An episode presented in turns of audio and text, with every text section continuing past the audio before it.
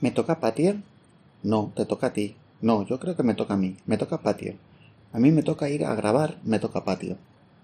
¿Qué es esto de Me toca patio? Es un nuevo podcast. Podríamos decir que es un spin-off del podcast EduLovers, un podcast de EduLab Teams.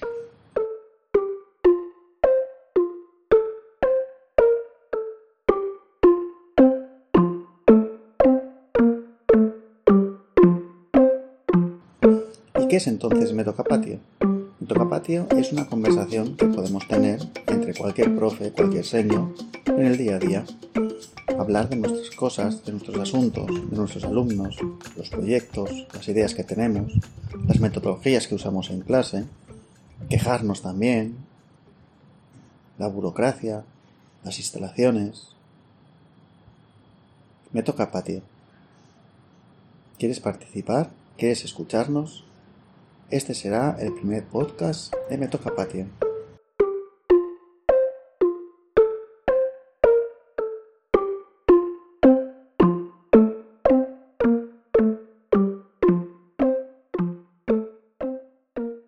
Hoy nos acompañan Elisa Buenas. Hola. Isabel. Hola. Ellas son profesoras de primero de primaria, de infantil y también secretaria de centro. Bueno, pues comenzamos. ¿Cómo os ha ido este inicio? ¿Un poco diferente, igual que siempre? ¿Cómo lo habéis vivido? Pues yo he empezado en primero con un grupo nuevo que además eh, han mezclado y entre ellos no se conocen todos igual. Y vengo de estar con unos nenes estupendos y unas nenas estupendas durante tres años, entonces me está costando un poquito. Pero estoy contenta e ilusionada porque al final es empezar una etapa muy bonita eh, de nuevo y que, y que creo que puede ser muy, muy positiva también. No, pero empiezas una etapa que tú querías. Por supuesto, por supuesto. Que has tenido la suerte de Sí, poder sí, sí, sí, elegir sí. El, Sí. el curso que querías. No todos pueden. No, no, no, es un privilegio y además, pues eso es una etapa que me gusta. Lo que pasa que es verdad que cada comienzo de primero es como un reset. Me imagino que en infantil, cuando empiezan tres años, debe ser lo mismo, ¿no? Cuando acabas cinco años y bajas otra vez a tres años, es como un reset. El tres años es muy intenso, sobre todo ahora en septiembre. Es periodo de adaptación, entran los nenes así que no quieren entrar del todo, entran en- acompañados de las familias, pero es muy intenso porque vienen y hay muchos que lloran, el lloro se pega, pero bueno, poquito a poco. Acabamos de empezar y en una semanita esto ya se ha superado con éxito además. Pero Sí, Pasa, ahí en tres años hay muchos que son de dos todavía. Sí, sí, Hay sí, niños sí. que son de dos en las clases hay por lo menos seis niños en cada clase que tienen dos años. De 17 que hay en cada clase eh, y últimamente eh, más nenes con paquete. Que antes no venía ninguno con paquete a los tres años, pues ahora hay una media de tres, cuatro paquetes, por lo menos en el primer trimestre. Yo, estos ya no sé si tiene que ver, pero los dos años pasados sí que he notado la- el tiempo de pandemia. Porque esos eran niños que nacieron en pandemia y han Sí. estado menos socializados, han estado más tiempo en casa con sus padres. Yo, estos yo ya creo que son pospandemia, ¿no? Estos que entran ahora. Sí, justo. que Estos na- nacieron, nacieron en el 2000. en el 20. En el 2000, sí, claro, en el 2020. En el 2000 es un poco mayorcitos. No, yo estaba poniendo el 2 y el 0. En el 2020, claro, muchos, muchos serían ya a lo mejor ya después de... Son los que nacieron justo después. Claro. Pero yo sí que he notado los niños estos que nacieron en pandemia, que estuvieron los primeros años en casa, como que se han relacionado con menos gente, han estado más solos. Pues quizá es eso también lo que noto yo. Porque los es míos... que los niños de la pandemia los son los de- de Lisa, sí. los de primero, porque esos empezaron la pandemia en tres años y han tenido una escolarización un poco, poco rara. aunque ha sido mm, continua porque se hizo un poquito online, pero no han estado tan socializados porque han sido el primer año no asistieron a clase, el segundo año mm, casi que tampoco y el año el curso pasado empezamos con, con los patios separados. Sí, O sea había que, alguna medida. que aunque estaban todos, pero no se juntaban las clases y Sí. hasta el segundo trimestre no empezaron a juntarse. Y la verdad que fue un momento eh, de los pelos de, de punta, porque hermanos que se juntaron en el patio por primera vez juntos decían, ay, sí es mi hermano, porque se veían por primera vez en el patio sin vallas. O sea, fue emocionante en aquel momento. Sí. Yo sí que, sí que entiendo que también después de estar tres cursos que hemos hecho con lo de las unidades que hacíamos aquí en el cole, mm, no, lo que noto es que estoy muy hecha a unos niños en concreto y ahora me tengo que volver a hacer y, volverme a fusionar con otros niños. Ah, tú vienes de un ciclo que llevabas tres años. Claro, que no eran dos, que normalmente han sido dos. Este, he tenido la suerte de poder hacer tres. Entonces son como mis pequeños hijitos, ¿no? Eh, tres años dan para mucho. Y sí que noto eso, que, que me está costando adaptarme a, a, ese cambio tan grande porque quiero darlo todo, quiero estar al 100% y quiero poderlos acoger de la, y acompañar de la manera más positiva. Pero claro, después de tres años con unos niños que ya estaban hechos a mí, que solo con una mirada ya sabían lo que teníamos que hacer. Es que quieras que no, no deja de ser otro periodo de adaptación. Claro. No es de tres años, pero sí que pasan de infantil a primaria. Que aunque aquí en este centro no cambia la forma de trabajar, pero, pero, hay, muchos, cambios, porque al final el espacio es diferente, el patio el patio es diferente, los horarios, las normas, las rutinas. Entonces ellos se están adaptando a todo eso y me están conociendo. Una maestra nueva, durante tres años han estado con una tutora y ahora hay un cambio grande. Luego ellos han mezclado. Es la maestra, los niños y los niños. Y entre ellos que se han mezclado, que entonces yo creo que, que para llevar una semana estamos bastante bien. Estamos bastante bien. Y a veces también pienso que somos muy exigentes, o yo soy muy exigente, y es como que quiero ya enseguida ¿no? que todo esté rodando como si lleváramos dos meses de curso y eso es imposible. Seguro que has pensado algo para que funcione. Sí, ¿Qué, tienes previsto? Yo tengo, a mí me gusta mucho trabajar de manera rutinaria porque veo que a ellos les funciona y a mí también. Y hay cosas que tengo ya muchas ganas de hacer, pero que todavía no puedo. Por ejemplo, me gusta mucho utilizar la agenda. Creo que es una herramienta súper potente para la lectoescritura, para organizarse temporalmente, para aprender los días de la semana, el calendario. Y si la usas de manera diaria, aprenden mucho. Si escribes, claro, todavía no están todas las agendas. Entonces, claro, hasta que no estén todas no me puedo poner a trabajar con ella. Y tengo ganas porque es algo que me gusta. Y, luego, pues, el, trabajo de, rincones, de rutinas, de libretas, de, pero primero hay que preparar el, campo ¿no? y el terreno. Y cuando ya, esté, ya se hayan familiarizado con los nuevos materiales que van a utilizar, pues entonces empezar a trabajar. Pero yo ya enseguida es como que ya quiero, ya quiero. Y, y hay que ir poco a poco. Isabel, el inicio de curso en la Secretaría, ¿cómo se lleva eso? Muy intenso, muy intenso porque encima este centro, al ser un centro preferente de alumnado con, con diversidad motriz, eh, pues muchas becas del MEC. Este año becas del MEC han sido muchas, más de 20. Eh, justificación de becas del MEC, papás despistados con las becas de comedor, eh, falta de profesorado, que han faltado cuatro compañeros. Ya están, ya está toda la plantilla, ya está al completo, pero es muy intenso. Pero están desde el jueves, desde el viernes pasado. Bueno, pero ya están. Habrá colegios que todavía no estén completos. Ya, pero pues eso, que aquí dentro de lo malo y de la intensidad ya por lo menos la plantilla ya está, ya está toda en el sitio. Y menos mal que hemos podido tirar de compañeros y de, para hacer las sustituciones en las clases donde faltaban las dos tutorías. Pero vamos, eh, ya está todo organizado. El tema del comedor, otra intensidad, porque, no sé, es que las familias piden la beca del comedor y se piensan que ya está todo hecho, pero luego llega la organización del centro y no tenemos solicitudes de comedor. Entonces, Cuesta mucho educar a las familias, verdaderamente está costando mucho, porque llevamos muchos años y seguimos todos los años con el mismo problema. Es un trabajo que no se ve. Y sí, bueno, está ahí. este es eh, como el del ama de casa. Mm. es una constante y nadie lo ve. Sí, yo recalcar que el primer día de clase con los niños ya aquí, a las 9 de la mañana, 30 niños que se querían apuntar al comedor. Eso supone una monitora que hay que contratar mínimo. Pero bueno, Isabel, has hablado de alumnado con diversidad motórica. Eso en tres años en qué se traduce. Cuéntanos alguna experiencia. Un niño de tres años que no se mueve, ¿qué se hace? Bueno, pues estar con él, acompañarlo.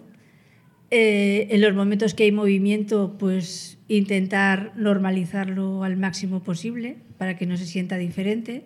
Y acompañar, acompañar y acompañar. Porque a veces tú quieres que hagan cosas, pero realmente pues hay cosas que no se pueden hacer. Pero nosotros aquí continuamos acompañando, guiando y, y dentro de nuestras pequeñas necesidades, o sea, nuestras pequeñas posibilidades, hacer el máximo posible por, por estos niños, incluirlos en el aula, que los niños vean que, que es un niño más. Y, esto sí que va pasando poquito a poco, porque empiezan mirando así como de reojillo al, al, niño, pero poquito a poco ya lo tocan, como diciendo, pues no pasa nada.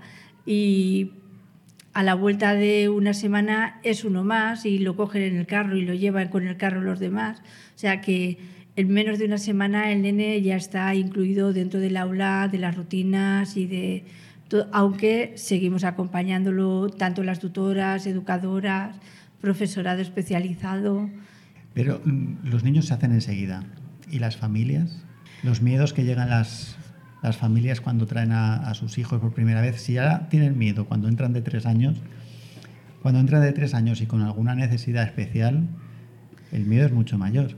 A veces, a veces eh, cuesta más que se adapte una familia con un niño que no tiene necesidades educativas que una familia con un niño de necesidades, porque la familia del niño con necesidades ha tenido un contacto previo con nosotros. Eh, ha venido, nos ha explicado lo que tiene, lo, cómo es el nene, eh, las dificultades que tiene, eh, se le ha informado con todo el equipo de inclusión del centro, que es muy grande, es el equipo más de todos los ciclos que hay en el colegio, es el más numeroso.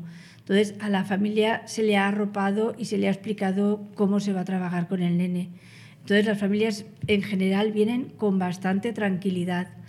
Eh, no es que al resto de familias no se les haya informado, evidentemente se le ha informado a todas las familias, se les ha explicado cómo se trabaja en la reunión que, hay a principio de, julio, antes de comenzar la matrícula, se les ha explicado todo pero eh, están más recelosas a veces las familias que dejan a su hijo primogénito, que es como si te dejaran a su tesoro, y les cuesta más irse a estas familias y dejar al niño que al resto de familias. Y el, los niños están más recelosos. Mientras más miedo tiene la familia, más le cuesta al niño quedarse claro. en el aula. Y eso se nota, se nota muchísimo. Ahora este curso hay una, una, una familia que son prorrusos y no, no conocen el idioma, no conocen el español. Funcionamos con el traductor. Entonces, claro, la mamá tiene ansiedad y la niña tiene ansiedad. Entonces, el momento de la separación está siendo un poquito, bueno, que de hecho la nena está viniendo un ratito y luego se marcha, porque la nena tampoco puede comunicarse porque no conoce el idioma. Ella nos habla, pero tampoco nosotros conocemos su idioma. Entonces ahí son estos momentos en los que lo pasan un poquito mal los niños y las familias, pero en general eh, las madres, en general todas están marchando entre los 5 y 10 primeros minutos, por lo que los niños se quedan bastante tranquilos en el colegio. Otra cosa ya es si hablamos del comedor. Cuando llega la hora de que saben que se van a quedar al comedor, a partir de las 12 que ya empiezan a ver, empiezan los lloros, porque se quedan a comer eh, más del 60% del alumnado de tres años, que para hacer un periodo de adaptación como se prepara en el centro, con todas las condiciones y con todo, después dejarlos hasta las 3 de la tarde e incluso ya cuando llegue el mes de octubre hasta las 5 de la tarde, la jornada laboral de estas criaturas y sin hablar de la matinera que empieza a las 7 de la mañana, que muchos niños llegan a las 7 y media hasta las 5 de la tarde. Y si no hay extraescolares después. Exactamente, porque hasta las 5 entran las actividades gratuitas del centro porque tenemos esa maravillosa jornada lectiva continuada. ¿eh? Y, y, después de la jornada lectiva continuada, esta que tenemos, vienen las actividades extraescolares de la jornada continua y después vienen las actividades extraescolares que gestiona el AFA de la bonita jornada continuada que tenemos en el centro. Veo que te gusta la jornada. Me encanta. Bueno, ese tema lo dejamos para otro, para otro podcast. Sí, se puede debatir. Sí, sí, este es un tema a debatir. Interesantísimo. Elisa, inicio de curso, periodo de adaptación. Primero, te han venido de infantil, en verano han reseteado completamente. Completamente. No se acuerdan de nada, ni de dónde está el baño, ni de dónde está su mano derecha. Pero vamos a pensar que ya hemos avanzado un poquito y ya te los has hecho al día a día. ¿Qué situación de aprendizaje eso que está tan de moda ahora, esas palabras? ¿Qué tienes pensado para este curso? Eh, tengo pensadas varias ideas. Eh, así más que, que, tenga más elaborada en mi cabeza. Eh, es un pequeño proyecto que, que, estamos preparando mi paralela y yo, Marta y yo, mmm, acerca del universo. Ah, porque en el colegio se trabaja por proyectos. Sí, correspondería al proyecto que haríamos en el primer trimestre, donde trabajamos las ciencias eh, con la metodología de aprendizaje basado en proyectos y sería sobre el universo. Entonces, bueno, hemos pensado varias ideas, lo hemos, lo hemos dividido en varios pasos, pero claro, no podemos perfilar mucho más porque no sabemos el ritmo que vamos a llevar. Entonces sí que hemos creado como un pequeño guion o una, una especie de línea de pasos a seguir y la idea es trabajar mm, varios aspectos y varios contenidos de, lo, de nuestra concreción curricular de, de, esta manera.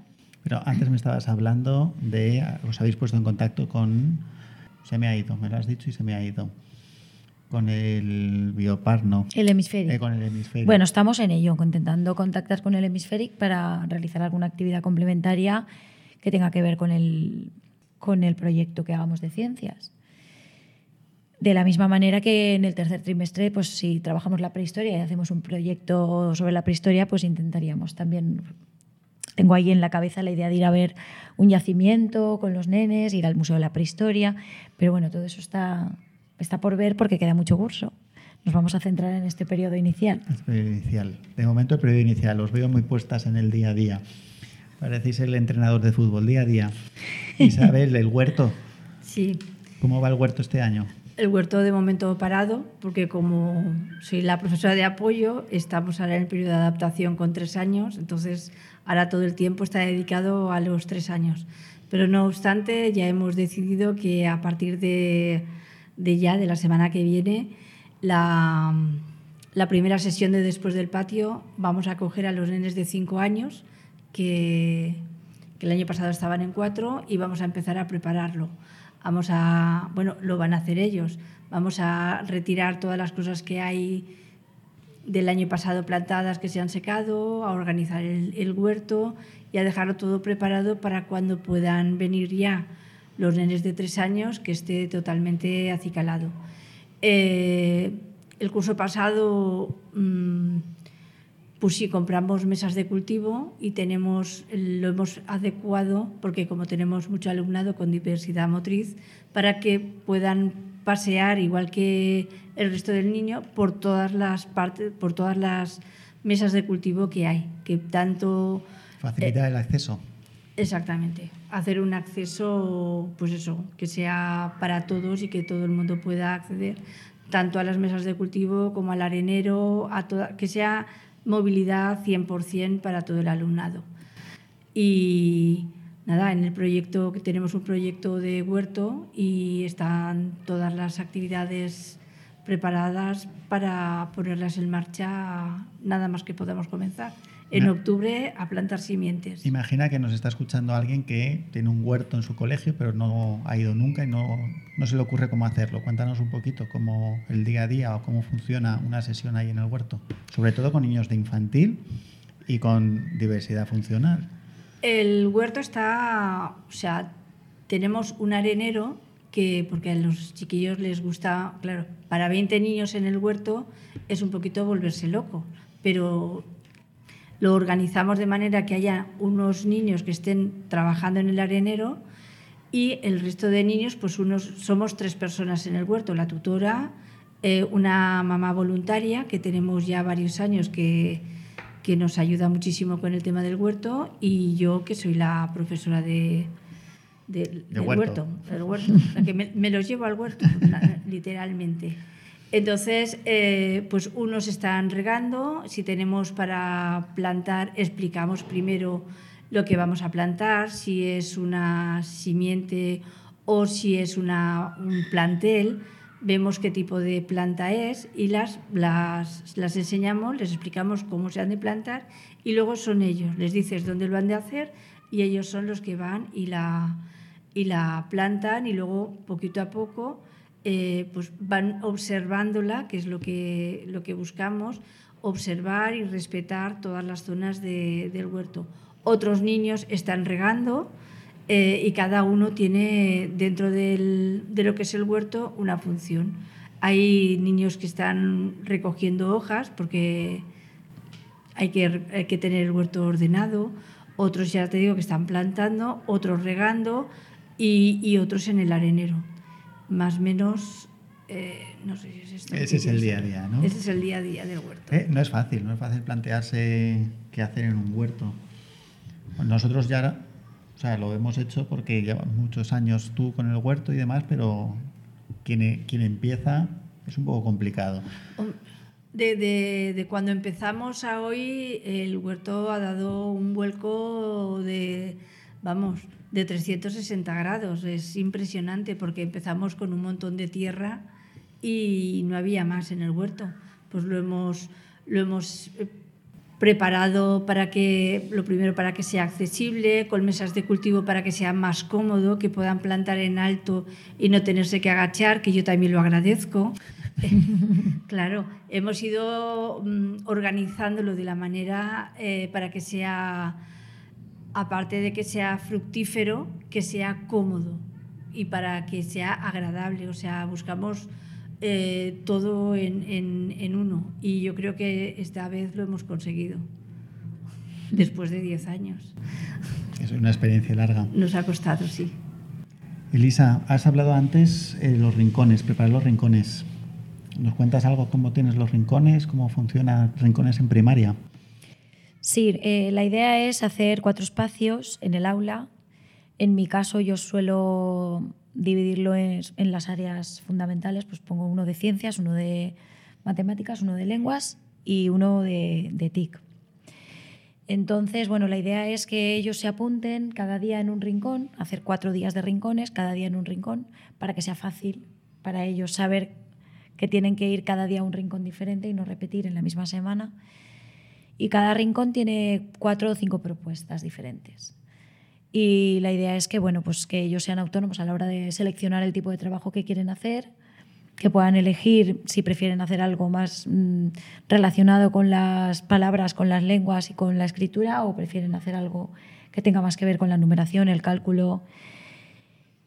Y el de ciencia sí que irá más relacionado con el proyecto que hagamos, eran actividades manipulativas, y el de TIC también. Y tanto en lengua como en matemática, sobre todo primero y segundo, la idea es que el material sea mm, en un 95% manipulativo.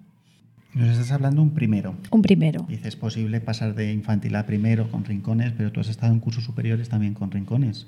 Sí. ¿Se trabaja igual? igual, igual y además ahí juega a nuestro favor la autonomía del alumnado. Cada vez son más, más conscientes de cuál es su responsabilidad y su tarea entonces, una vez vienen ya con todo el trabajo de rincones adquirido, todo el tema del movimiento, eh, saben que tienen que apuntarse cada día uno, que pueden cambiar de actividad pero no de rincón, todo eso a medida que se hacen mayores es más fácil.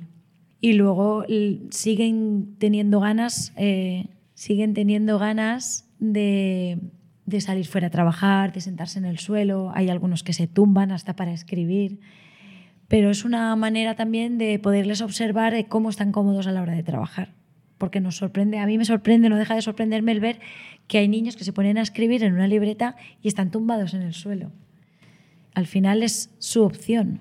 Y, y mientras estén haciendo el trabajo como corresponde, pues ¿por qué no? no? Eso tiene un palabra de esos raros, ¿no? El propio certivo o algo así se dice. El, el conocer su propio cuerpo y necesitan contacto. Hay enanos que necesitan contacto del cuerpo entero para, para sentirse a gusto. Sí. Y una pregunta que no tiene nada que ver con esto que estamos hablando. El tiempo, el calor, las lluvias. ¿Cómo habéis empezado el curso con el calor y con las lluvias? Pues mira, yo afortunadamente no he tenido goteras este año porque estoy en el primer piso, pero se las han comido las que están arriba. Goteras no fallan. Cada vez que, cada vez que viene una Dana o un Daniel o una- un temporal de estos, Ha salido agua hasta por la junta de dilatación. Ha sido impresionante. Y el calor, pues bueno, sí que empieza ahora a estar un poco mejor el asunto porque estamos ya a final del verano, pero ha sido un momento, yo recuerdo junio como algo un tiempo duro en cuanto a calor. Infantil es un verdadero invernadero. O sea, en infantil no se puede aguantar el calor. Es el techo de Uralita ese de... El techo es de plástico. Plástico, sí. Y ahí no pasa. Eso nos ha aire. pasado en el segundo piso a nosotros.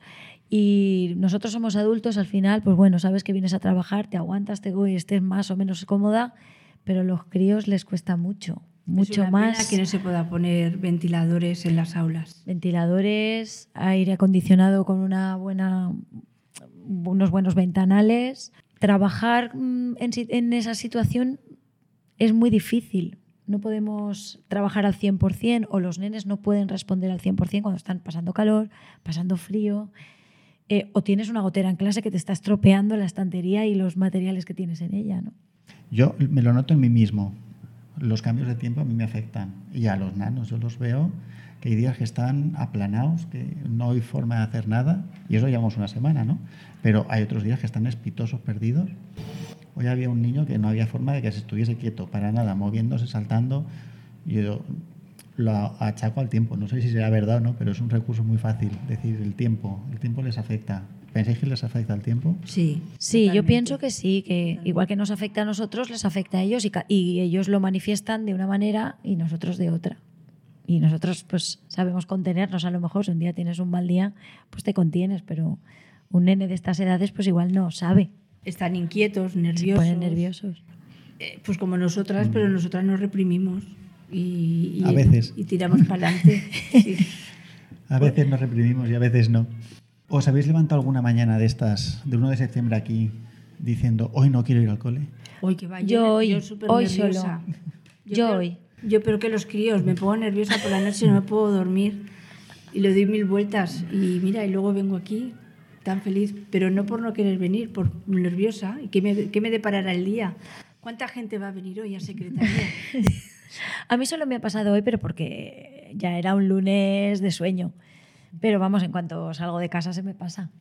Pero yo esta primera semana, que me he quedado un montón de rato después del cole o he venido antes porque tenía, tenía muchas cosas que hacer y era como un momento emocionante, ¿no? Pues voy a preparar esto, voy a preparar aquello, que, que no termino nunca, porque no terminamos nunca. No, no terminamos. Pero la sensación esa de, de empezar de nuevo la marcha y de hacer materiales nuevos y de inventar cosas nuevas, pues tiene su parte también emocionante. La ilusión, ¿no?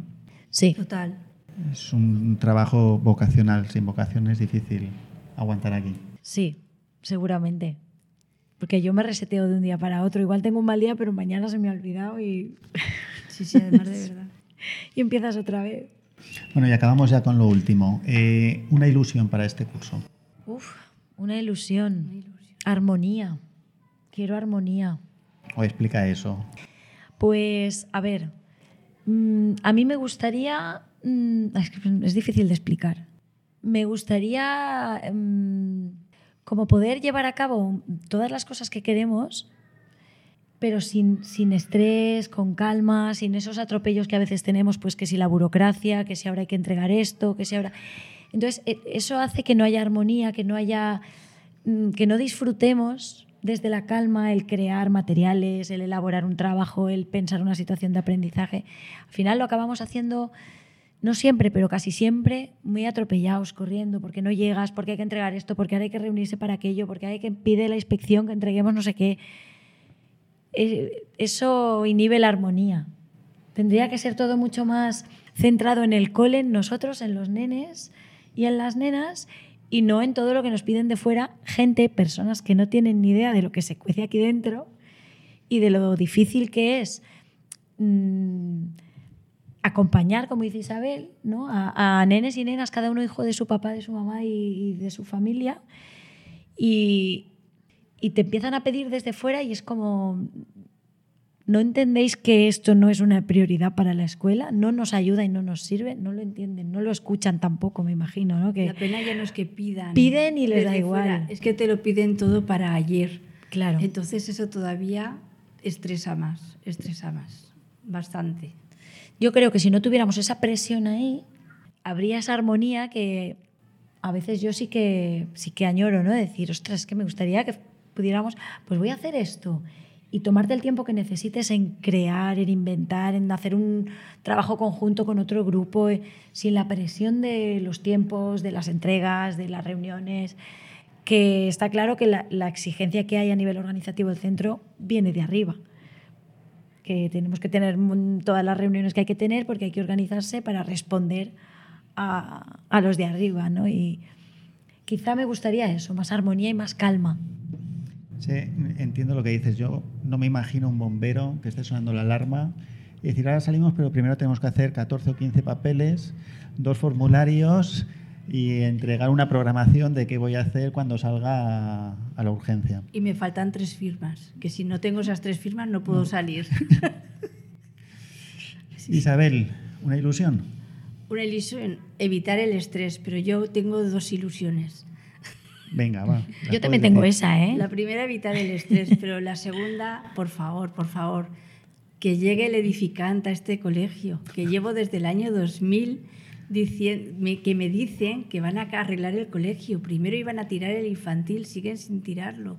No han hecho nada. Estamos en el 2023 y el edificante se nos ha ido de las manos. Estamos en un colegio que, tiene los ventanales del año 85. De origen. Bueno, los ventanales, las columnas, las paredes. Se está hablando de, de, ecología, se está hablando de energías y tal, y aquí tenemos unas ventanas que nos entran los aires por todos lados. Sí. Puede que se oigan a través de, de lo que estamos grabando, el ruido que está entrando por las ventanas ahora mismo. los aviones que pasan. ¿Se oyen todos? Yo, para mí, antes de jubilarme, que el edificante estuviera funcionando ya en este cole, que se lo merece. Entonces se pueden dar prisa, ¿no? ¿Te queda poco? Me queda menos de lo que muchos esperan. Me queda muy poco. Bueno, pues antes de que te jubiles volveremos a hablar contigo por aquí, por el programa. Bueno.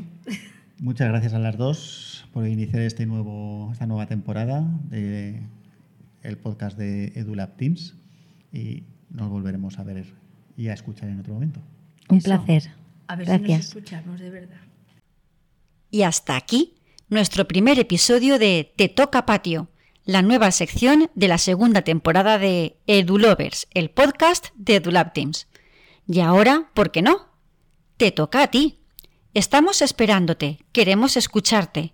Mándanos tus comentarios, propuestas, preguntas o simplemente tus experiencias e historias puedes ponerte en contacto con nosotros mediante el correo electrónico escribiendo a podcast.edulabteams.com. También sabes que nos tienes en la web edulabteams.com y que puedes escucharnos en tu plataforma de audio y podcast habitual. Síguenos. Muchas gracias por escucharnos, EduLovers. Y hasta pronto.